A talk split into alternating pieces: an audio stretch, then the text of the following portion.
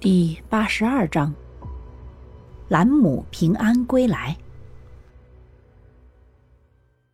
蓝冰儿有些惊喜的开口说：“你们终于回来了，我还以为你们回不来了呢。”顾白脸色一僵，然后笑了笑说：“ 怎么会呢？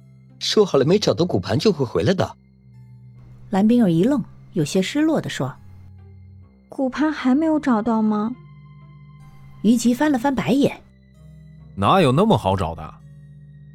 就凭你语言不详的描述，如果我们真的能够找到骨盘，那才是怪了。”哼，没有找到是你们没有用，少在这里怪冰儿。林业脸色不是很好的说道：“这些家伙凭什么这般说冰儿？他们自己没有去找骨盘，偷偷跑回市里。”结果到现在还不老实交代，反而怪罪蓝冰儿。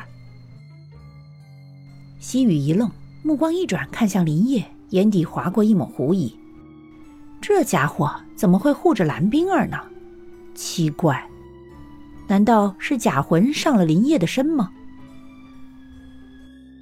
杨芳怎么没有出来？这样想着，西雨也就开口问了出来。蓝冰儿一愣，然后说。你们不是说杨芳跟着你们才会安全吗？怎么突然问起我了？茫然的看着林叶说：“他们到底怎么了？杨芳明明是跟着他们一起离开的，怎么他们居然反过来问我呢？”林叶听后也有些奇怪，便问于吉：“杨芳没有跟着你们一起离开吗？怎么西雨会问我们杨芳的下落呀？”于吉抓了抓头，一脸苦恼地说：“说那么多干什么？他是假鬼，如果他都不在你身边了，我们怎么会知道他在哪里？现在最重要的是让冰儿最好赶紧找到女鬼，问清楚骨盘到底在哪里。”林叶一怔：“女鬼？他也想知道啊！”想到这里，林叶沉默了。顾白点了点头，一脸赞同地说。是啊，冰儿，现在最重要的是骨盘的下落，你能不能找到那个告诉你消息的女鬼啊？蓝冰儿目光一闪，说：“我也不确定能不能找到，不过每次都是蓝衣女鬼出现找我的。如果你们不嫌麻烦的话，我我尽量试试。”蓝冰儿说着，眼底不禁露出一丝疑惑：他们到底是怎么回事？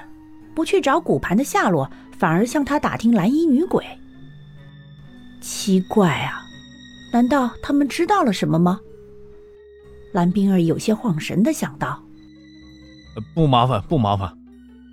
于吉双眼一亮，连忙说道。顾白目光一闪，看向蓝冰儿的房间，一抹疑惑从眼底划过。那是什么声音？怎么会从蓝冰儿的房间里传出？想着。顾白也就迈出步伐，伸手去推开门。蓝冰儿目光一冷，还未说话，就看到一闪而过的齐勋料，顿时松了一口气。眼下绝对不能够让顾白对他心生戒备。这该死的杨芳居然在这儿给他添乱，简直是找死！一抹杀气从眼底划过，蓝冰儿不自觉地抿了抿唇。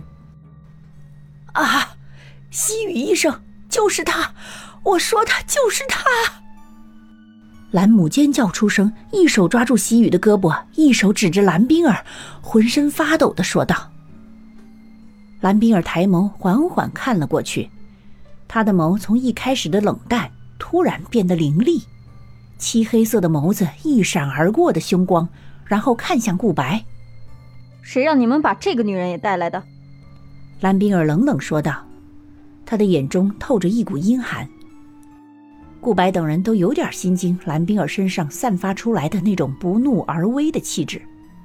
要知道，他们一直以为蓝冰儿是朵漂亮的小白花，毕竟她从见面起就苍白着脸，虽然待人有点冰冷，可总感觉她一副弱不禁风。完全没有想到，华丽一转身，给她送来蓝母这个惊喜之后，她会是这个样子。事实上，顾白他们也没有想到有一天他们会看走眼，而且还不止一次的看走眼。所以当他们发现另一份真相的时候，就赶快赶至祈福。然而，没有想到各执说法的两人在见面后会有如此剑拔弩张的感觉。